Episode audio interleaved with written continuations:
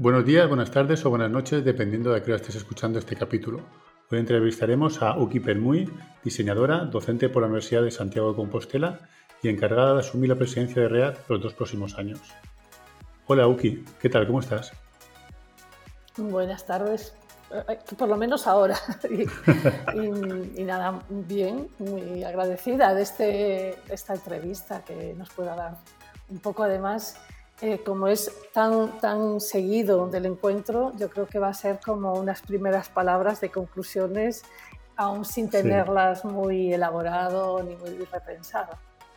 Sí, estamos ahora, para que lo no sé, los oyentes que no lo sepan, eh, bueno, eh, cuando desde REA se coge la presidencia, se coge la presidencia para los dos siguientes ENAT, en este caso el noveno y el décimo.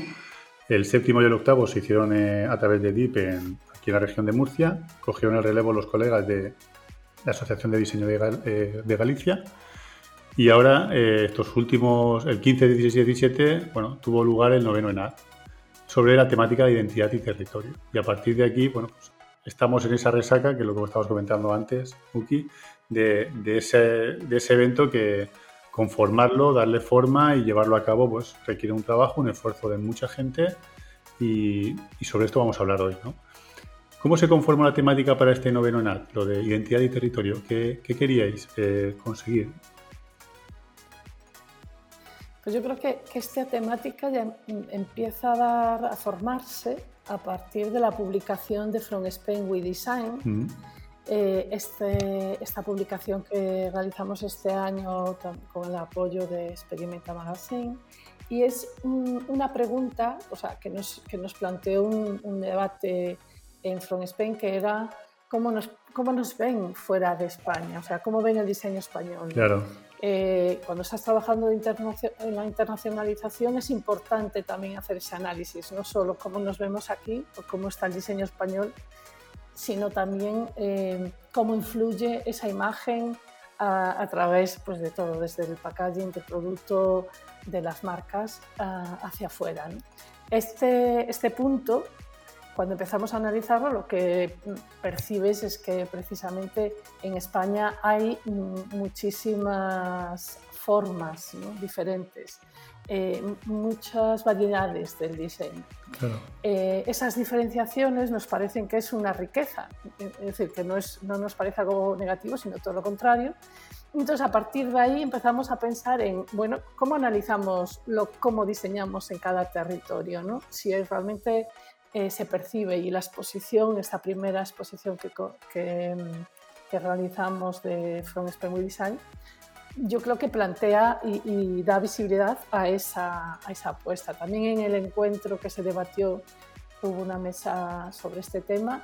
Eh, yo creo que coincidían los ponentes en, en esta percepción ¿no? de que España, en España los diseñadores y diseñadoras trabajamos desde lo local para lo global pero todas esas diferencias yo creo que marcan una riqueza pues, pues muy interesante.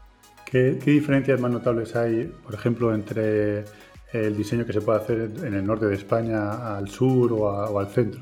Ahí se nota, hay una diferencia notable por la utilización de, la, de los colores, la tipografía. El material. Eh, sí. Exactamente. Por, es decir, que no.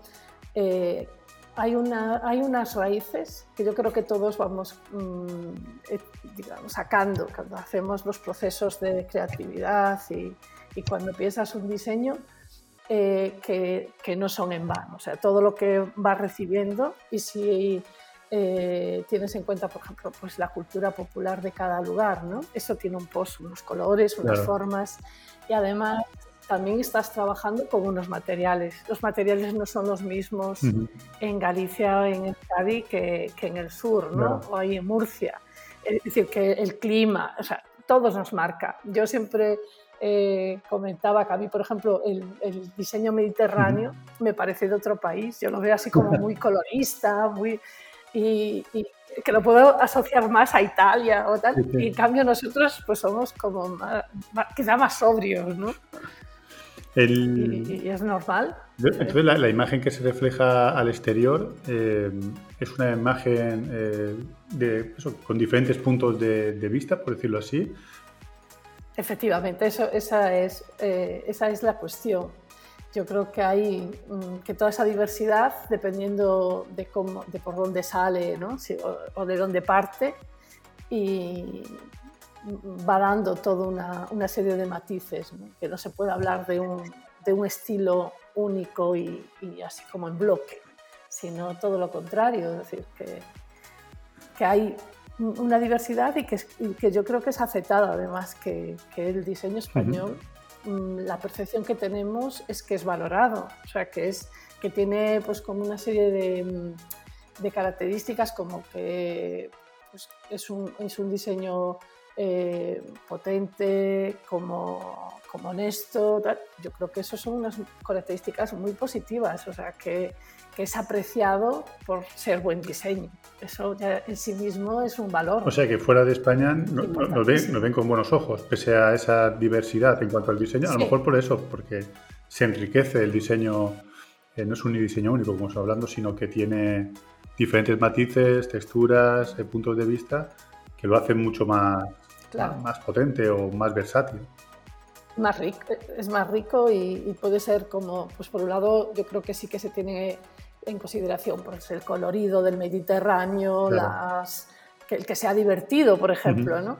Pero por otro lado, eh, pues esto, la, la, el, todo lo que, que, se exporta, de, por ejemplo, de, de, de Euskadi, sí. que es pues, uno de los sitios, por ejemplo, donde más eh, se exporta producto, ese producto es muy valorado, claro. por ejemplo, ¿no? Estoy pensando ahora en, en Diaria Design, que, que, está, que pone eh, tranvías en China, sí. pues es, por, por, algo exporta a China, ¿no? O sea, al final el, nuestro diseño eh, cruza fronteras por la diversidad que tiene. Volviendo al, al noveno ENAT, eh, ¿cómo fue la elección de los ponentes? ¿Qué, ¿Qué, queríamos conseguir o qué se consiguió con cada una de las ponencias, de las participaciones, las mesas redondas? Eh, sé que son, fueron bastantes, son tres días, obviamente no vamos a hablar una a una, pero a grandes líneas, eh, ¿Qué sensación ha, ha, has obtenido de, de, todo ese trabajo que, que habéis realizado? Pues mira, una de las líneas estaba clara cuando el, ese, al seleccionar el, el tema, ¿no? Uh -huh. Identidad y territorio, pues ya te, te, te marca un, un, punto sobre lo que quieres trabajar. Entonces seleccionamos proyectos como, como el de Uta Moura Redes, que es la presidenta de Experimenta Design de Lisboa, y que tienen un proyecto en este momento que es Primeira Pedra. Uh -huh. Es un proyecto identitario para exportar, para internacionalizar y dar a conocer las diversas variantes de, de piedra portuguesa. A mí me parecía, por ejemplo, bueno, al grupo de organizaciones pareció un ejemplo muy interesante que podría darnos muchísimas pistas, como así fue. Claro. O sea, yo creo que fue una, una conferencia muy interesante o las mesas que, o, o los proyectos que, que, seleccionamos también en, de España, de diferentes, eh, más o menos llevados por asociaciones, que nos podrían contar eh, precisamente esto que estábamos hablando ahora, ¿no? ¿Qué diferencias hay entre Valencia o, o Euskadi con, con, los diferentes proyectos como el del Mirador de la Horta o Taramundi, que habló sobre la marca de Taramundi Pepe Barro, -huh. que es diseñador gallego, o Emendic, que, que habló el, el de, de, Euskadi. Son tres proyectos que seleccionamos precisamente por esa diversidad, ¿no? porque nos daba pie a, a plasmar lo que queríamos contar. Y también hubo al día siguiente otra conferencia que tenía que, que, que dio Marcos Dopico y Natalia Crecente sobre el laboratorio de formas, que es bueno, un poco el germen de lo que es la empresa de Sargaderos, claro. que tiene mucho que ver con la empresa gallega y con la cultura de aquí. Y, y bueno, nos, estuvo con, nos estuvieron contando pues toda esta tradición, de dónde vino y, y hicieron un desarrollo también de, de la tipografía pues muy interesante. Y, bueno, yo creo que ese fue como uno de los, de los ejes sí. temáticos de la, del encuentro. ¿no? ¿Hay, hay una? El otro fue... Sí, no, no, que quiero decir que una de las cosas que eh, enriquece mucho los, los ENAD es que se cuenta con profesionales dentro de las, de las diferentes asociaciones, pero también con gente de fuera, ¿no? Que es ese punto de vista, que me estabas comentando, como por ejemplo que puede aportar eh, la persona que vino desde Lisboa con, pues con todo ese conocimiento que si eh, nos cerramos solo a nosotros mismos, dejamos de, aprender o de conocer. Sí, yo, yo, creo que una de las cosas que tiene REAZ en general es que no trabaja exclusivamente para los, los asociados. Puede ser que, que haya, eh, o sea, normalmente incluso en los grupos de trabajo puede haber gentes de, que, que, van, bueno, que entran, que están interesados en el tema, que pueden aportar muchísimo, pero a lo mejor no están en ninguna asociación. Claro, claro. Yo creo que esa abertura y esta, eh, esta forma de ver las cosas, no desde... Mm, endogámico, exclusivamente desde dentro, Exactamente. Y además es que siempre se le saca mucho provecho, porque normalmente la gente se incorpora. Es obvio que una vez que te interesa y ves el, grupo, yo creo que los encuentros, precisamente, uno de los objetivos, y ese se cumple siempre, es en el, en el precisamente el encontrar ese punto para poder hablar directamente, eh, trabajar, mm, conocer proyectos de los compañeros y compañeras. Eso es el, vamos, la, parte para mí más importante del encuentro y, el objetivo principal. Después que los contenidos sean interesantes, que además saquemos conclusiones, etcétera, etcétera. Pero ya el hecho en sí, en encontrarnos, y este año además muchísimo más. Sí, teníamos ganas. claro, ostras, después del el año pasado que, por, que tuvisteis ahí que sufrir muchísimo porque el tener que, organizar un encuentro, pero con todas estas eh, medidas y restricciones se hizo un poco duro. Sí que, sí que es cierto. Puki, te había contado, te había cortado antes en una de las líneas que has presentado. Había otra línea de, que ibas a, comentar antes de mi interrupción. Eh, ¿Cuál era? Ah, bueno, pues que además eh, del tema de la identidad y territorio, el otro tema sería el diseño de políticas públicas y cómo es, la contratación de servicios de diseño, tanto de las administraciones como de las empresas. Y eso un poco nos dedicamos la mañana del sábado por la mañana, eh, en el que bueno, intervinieron Mariana Salgado, que es diseñadora de servicios en el Ministerio de Interior de Finlandia, y nos permitió ver el rol desde dentro, o sea, cómo funciona ese rol de diseñadora. Eh, también contamos con, con Ángel Martínez de la Asociación de ADCV, el presidente de ADCV, que como sabéis, bueno, se sacó, sacó hace poco, presentó una, una plataforma que, que, facilita la contratación, explica los pasos que se pueden dar, qué posibilidades hay. Y, también muy interesante la, postura de Ignacio García Fenol, que nos presentó bueno, un poco como desde la propia administración, creo que eso también fue un privilegio poder contar con él, con, con el subdirector general de, coordinación de la innovación del Ministerio de Ciencia e Innovación, que, eh, que es como desde también desde su planteamiento y además que se está, están trabajando este, este tema de cómo contratar servicios de diseño, pues eh, sacó algunas pinceladas que creo que, están investigando y que son interesantes.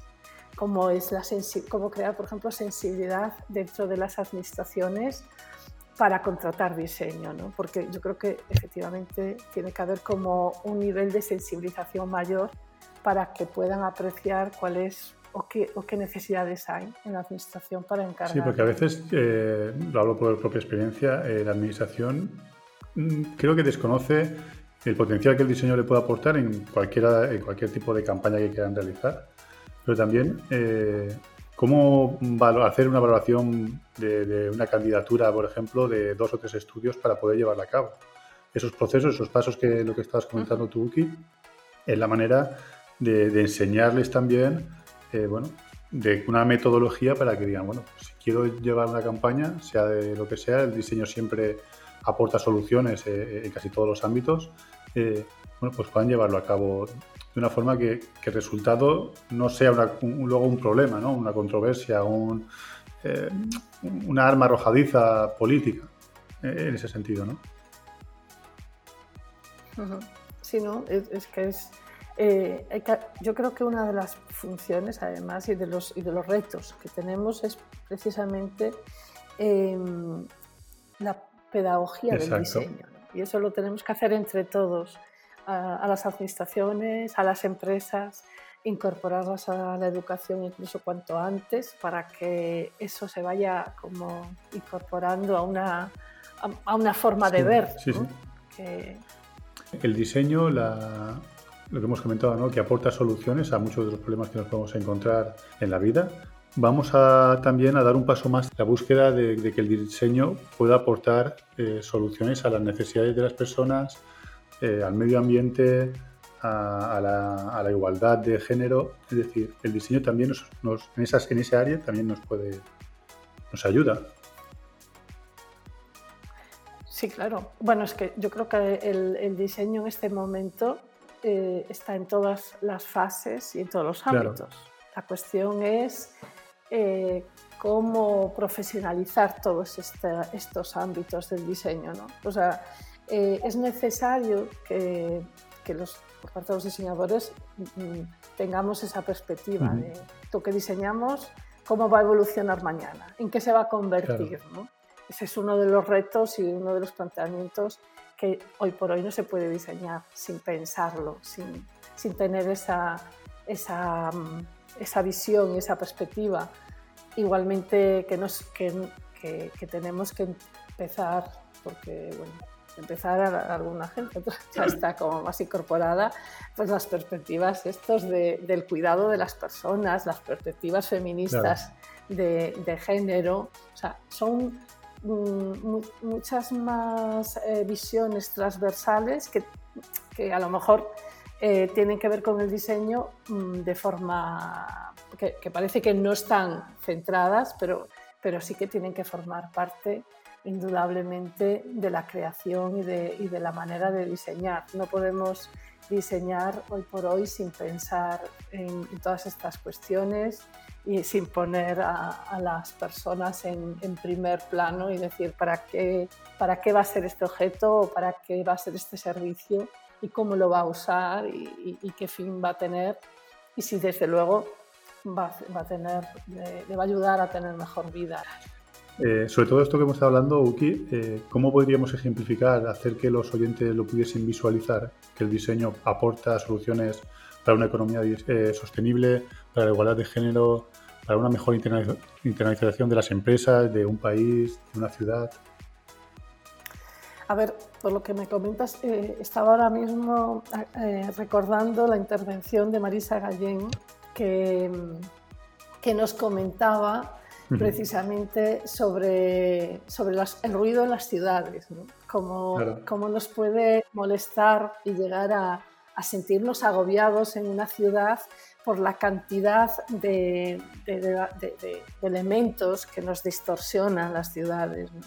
Eh, hay mucho ruido. Yo creo que el diseño tiene que eliminar ese ruido. Yo estoy de acuerdo con ella en que eh, necesitamos hacer las ciudades más agradables.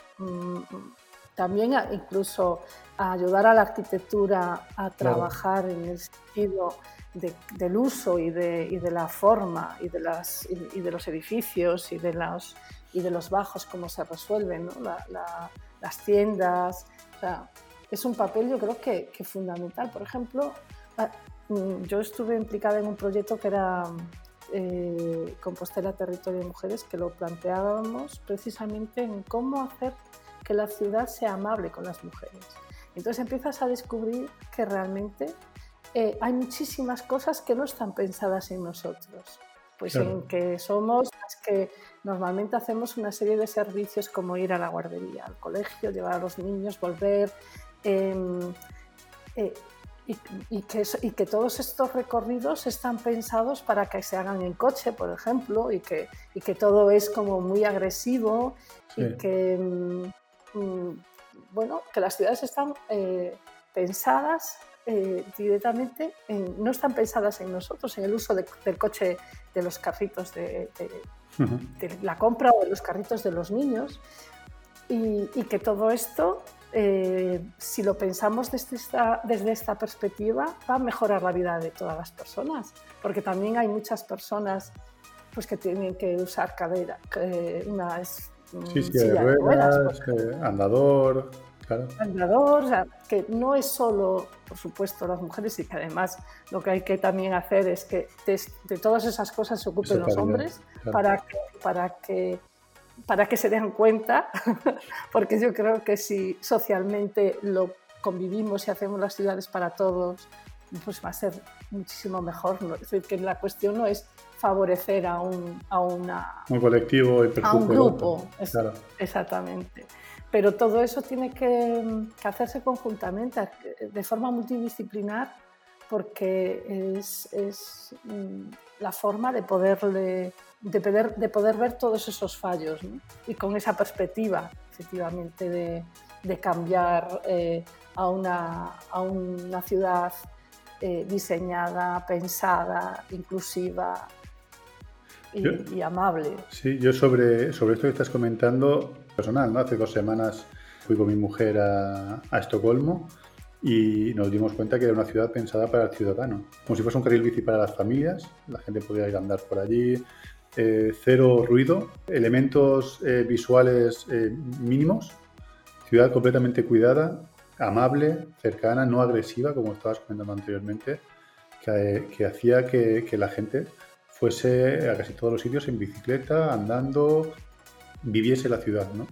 Y no únicamente pues, se, convirtiera en esa, en esa selva urbana que, actualmente hay muchas de las ciudades que, nosotros vivimos, ¿no? Entonces, bueno, te das cuenta cómo eh, está pensado todo para facilitar a la, a la, ciudadanía moverse en una ciudad eh, totalmente libre, de ruidos, fácil, manejable. es otro, concepto. Iluminación, por ejemplo, que es también un punto importante, ¿no? Cómo se iluminan las ciudades para una, por, ejemplo, no sentir miedo en, algunas calles, o, es decir, que son muchísimas cosas las que hay que estudiar y que, y que diseñar. Entonces, para eso hay que hacer esa labor pedagógica, ¿no? que se cubren los ENAR y que luego de ahí eh, sirven también de, altavoz para durante todo el año seguir trabajando. Me consta que hay grupos de, trabajo que, que, continúan con las líneas que se han marcado en el, en el ENAR y, y, eso sirva para pues, mejorar. Para ir, eh, si quieres, terminando, quería comentar o me gustaría también conocer tu punto de vista sobre el diseño y el branding. Este es un podcast eh, pensado para los que nos gusta, los amantes de, la marca, de, las construcciones y las creaciones de la marca, de los intangibles, de los storytelling, de todo aquello que, aporta una marca. El diseño juega un papel muy fundamental a la hora de tangibilizar, hacer visible eh, aspectos que en principio son intangibles. Mm, a ver, a mí me tocas también, porque yo creo que es uno de los temas a los que me dedico personalmente. Y, a mí me parece que lo aporta eh, pues, pues en gran medida. Es, el diseño el que le da forma y que, que crea esas, esas identidades.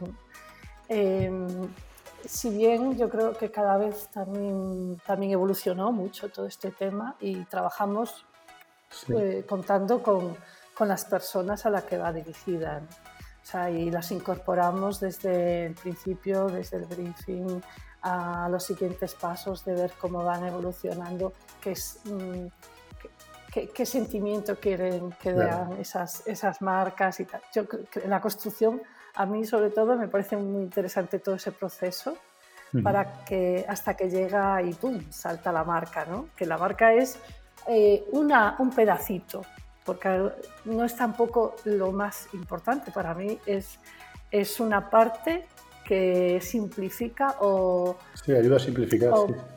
sí, todo el contenido, todo el resto, ¿no? Es como, como dices, es lo tangible, es lo, lo que más se ve, pero, pero para mí no es lo más importante, porque si falla todo el resto, pues al final queda una marca coja o no funciona y dices, pero ¿por qué no funciona? Pues sí es muy buena, pero porque yo creo que no se considera, porque a veces mm, el cliente lo único que mm, es capaz de, a lo mejor de apreciar es que necesita esto, O sea, hay una vez que tiene la marca se olvida y la, implanta de, a lo mejor de una manera un poco muy eh, como simple o, o, rutinaria y acaba por, por, ser pobre y no, y no tener nada más, ¿no? Es decir, que el tema para mí es precisamente el cómo podemos enriquecerla, cómo, cómo, es el diseño, cómo el diseño puede englobar todo lo que eh, está alrededor y, funciona, y el relato, y, el sonido, y las palabras,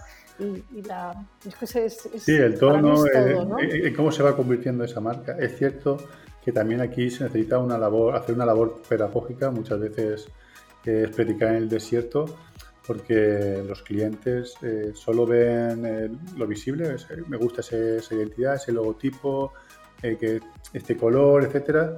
Pero claro, la identidad corporativa se compone de muchos más elementos que el diseño ayuda a tangibilizar, pero que hay otros que hay que conformarlo con, con la historia que cuentes, cómo lo presentes y cómo lo desarrolles eh, durante, durante el tiempo y cómo evoluciona, porque las marcas también, también evolucionan. Es, es más, ahora muchas de las marcas principales, es decir, más conocidas o más reconocidas, están volviendo a cambiar su, su, identidad corporativa, su logotipo, eh, muchos volviendo a logotipos pasados, me acuerdo de Peugeot, de Burger King, es decir, eh, el logo es un elemento eh, vivo, luego la, identidad corporativa en este sentido. Sí, estoy, estoy de acuerdo. Es, y eso es lo que a veces crea realmente la marca, la fortalece y la hace diferente. ¿no?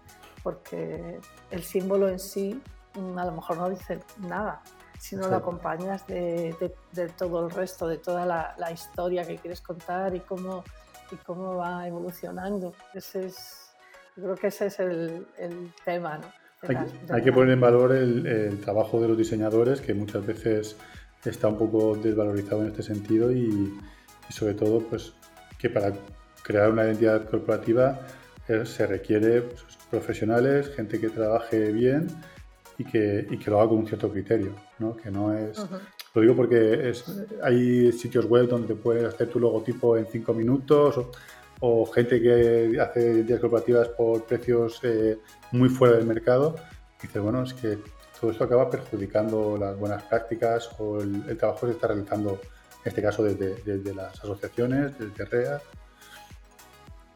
Pues yo creo que eso es casi un poco caricatura, ¿no? lo que es una marca, porque pensar que por un pictograma, por llamarle de alguna manera, eh, tienes una marca mm, no, tiene, mucho sentido. o sea, la cuestión no es poner una, es decir, que una, una mosquita ahí de algo, una... No, ese no, eso no tiene, para eso incluso no tengas logotipo. Porque la cuestión no es tener a lo mejor puedes tener eh, una tipografía bien puesta, limpia y te sirve y, ya veremos lo que pasa y puedes estar trabajando con eso y cuando realmente te aclares y sepas lo que quieres contar, a lo mejor en ese momento hay que hacer el logotipo. Para ir terminando, Uki, eh, ¿qué conclusiones eh, sacas? Sé que es muy reciente aún, lo he dicho, aún no has dado tiempo a poder digerir todo pero así, a primeras conclusiones post-evento, ¿qué, podríamos decir? Sí, es verdad que aún estamos como digiriéndolo. Yo creo que de las conclusiones que, se, que, se, que ayer a última hora salieron, salieron bastantes cosas. Todos los grupos de trabajo hicieron sus deberes y aquello fue bastante intenso yo creo que mm, destacar, eh, aparte de, que, y no lo cité antes, el, estudio de, economía del diseño que hicimos en Galicia y que ya dio una serie de, titulares que yo creo que hay que, empezar a mover y que además es muy importante y animar también al resto de las comunidades que puedan desarrollar estudios de, economía porque es la, también en donde nos podemos agarrar para seguir avanzando y, dando valor al diseño, demostrando que es necesario. Eh, también en la importancia del código deontológico que ya está, que ya está ahí como a piques de, presentarse y que estamos dándole como las últimas valoraciones. Eh, todas las mesas eh, yo creo que, apuestan por, por esa continuidad, que además yo creo que es muy importante que no sea solo en el encuentro donde, donde se haga, es, normal que se haga un esfuerzo mayor en el encuentro, pero que, que, lo bueno es que tengan continuidad porque es una manera de, enriquecer y que realmente se pueda llegar a, a conseguir lo que, los objetivos que planteamos en los encuentros. Porque obviamente un taller de unas horas no se puede elaborar más allá de intenciones y, de, perspectivas o, y, es necesario que esos grupos de trabajo pues tengan ahora el tiempo suficiente como para desarrollarlo y, continuarlo, por lo cual, mm, vamos, yo creo que quizá eh, seguir buscando esas propuestas para crear eh, sensibilidad eh, de tanto la administración como las empresas sería a lo mejor un poco el, el global que, en, todos los, en todas las mesas más o menos fue saliendo. Y, nada, y quería aprovechar también que que si podéis poner el enlace, eh, todas las conferencias del ENAF, claro, está todas en la página de, de READ y se puede eh, ver todo el encuentro. Y yo creo que eso es también algo que nos, que nos eh, digamos, que, que, a partir de la pandemia se fue incorporando y es de las cosas positivas que hay que aprovechar y decir, pues además ahora que nos acostumbramos a tener todo grabado y, al que podemos, podemos ir a verlo en cuanto a toda la gente que no pudo participar. Sí, lo ponemos en la descripción del propio capítulo y así eh, cualquiera que nos esté escuchando y tenga más interés en conocerlo, en, en ver lo que ha sucedido, pueda dirigirse ahí y bueno, ir a ver todo, toda la información. Uki, muchas gracias por pasarte por aquí por el capítulo. Ha sido una conversación muy agradable, la verdad. Y, nada, no, no, voy a decirte qué vais a hacer para el próximo edad. Vamos a intentar dirigir este, descansar, tocándolo a bien y ya, bueno, pues atentos a, lo que surja en los próximos meses. Efectivamente, nos emplazamos. Dentro de unos meses os lo contamos. Muchísimas gracias, gracias a vosotros. Chao.